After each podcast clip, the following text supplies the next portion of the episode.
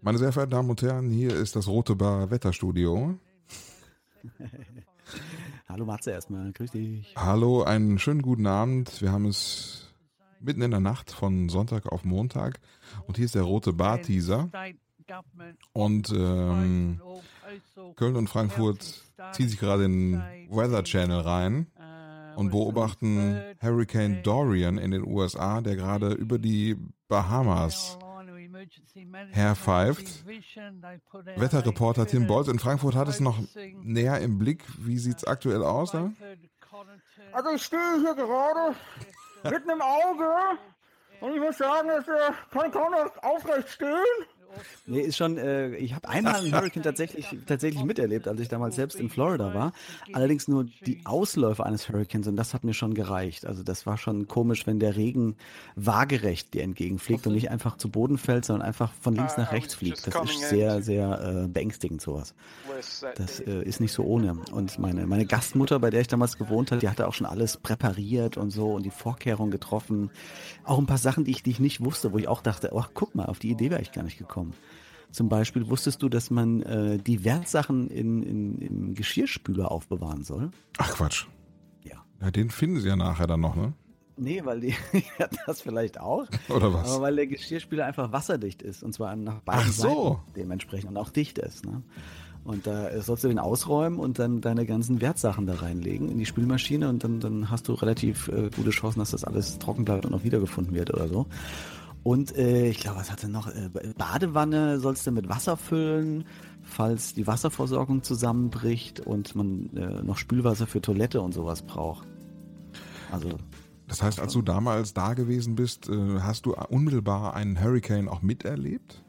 Ja, wie gesagt, also es war nur der Ausläufer eines Hurricanes. Der war jetzt, war jetzt keine Kategorie 5, wie das jetzt ist. Es war irgendwie so 3, 4 und auch nur Ausläufer. Also der, der hat nicht direkt damals auf Florida, auf, auf Miami oder vielmehr äh, Fort Lauderdale, wo ich damals gelebt habe, äh, ist ja nicht drauf zugesteuert.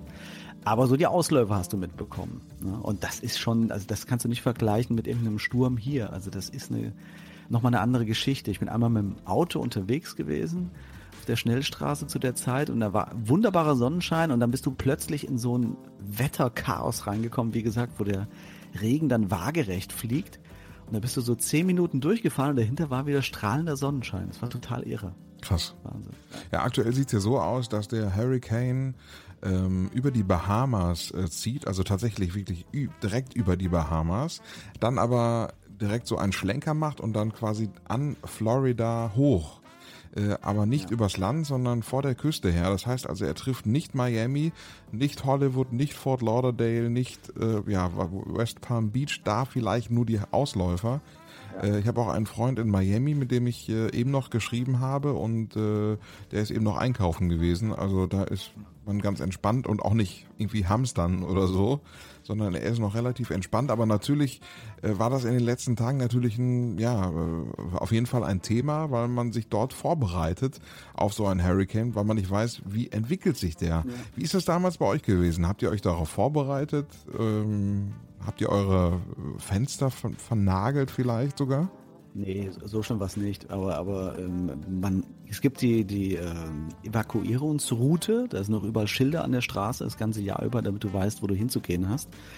Ähm, dann gibt es dann große Hallen, so Sporthallen und so, wo dann eben, wo du eben auch versorgt wirst. Hauptsächlich auch für ältere Leute, die vielleicht auch alleine sind oder so.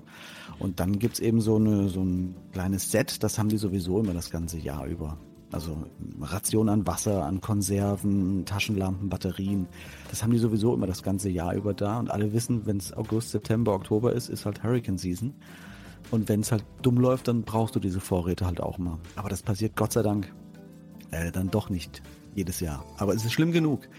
Also willst du nicht dabei sein, wenn wirklich so ein Hurricane der Stärke 5 da drüber fegt, da geht dir der Arsch auf Grundeis, definitiv. Also du sagst, ähm, die Stürme dort sind äh, nicht mit den Stürmen hier bei uns in Deutschland zu vergleichen.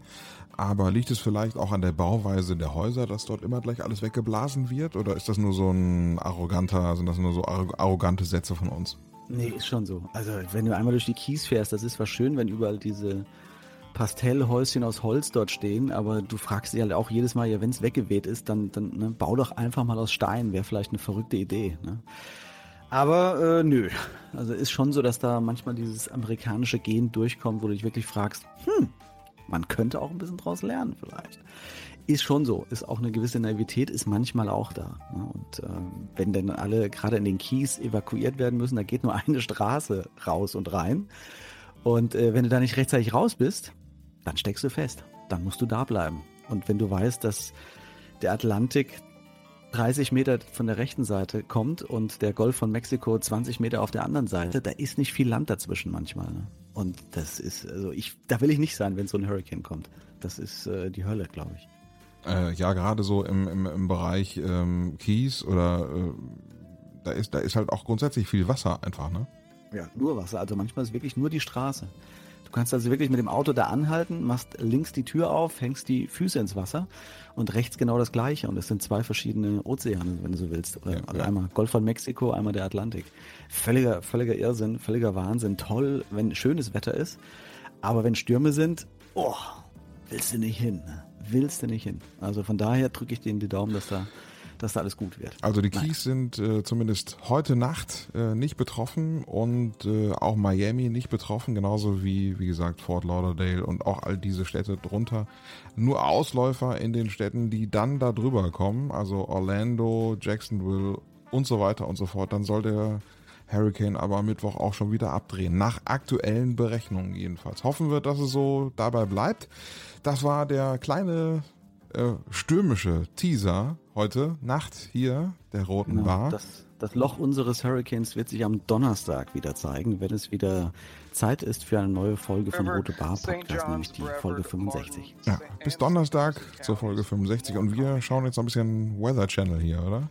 Yes, we do, buddy. So Good uh, night. Go for it. Good night. again on the And good fight. Uh, let's just get the latest eye temperature. Let's see if we can have any new developments on that.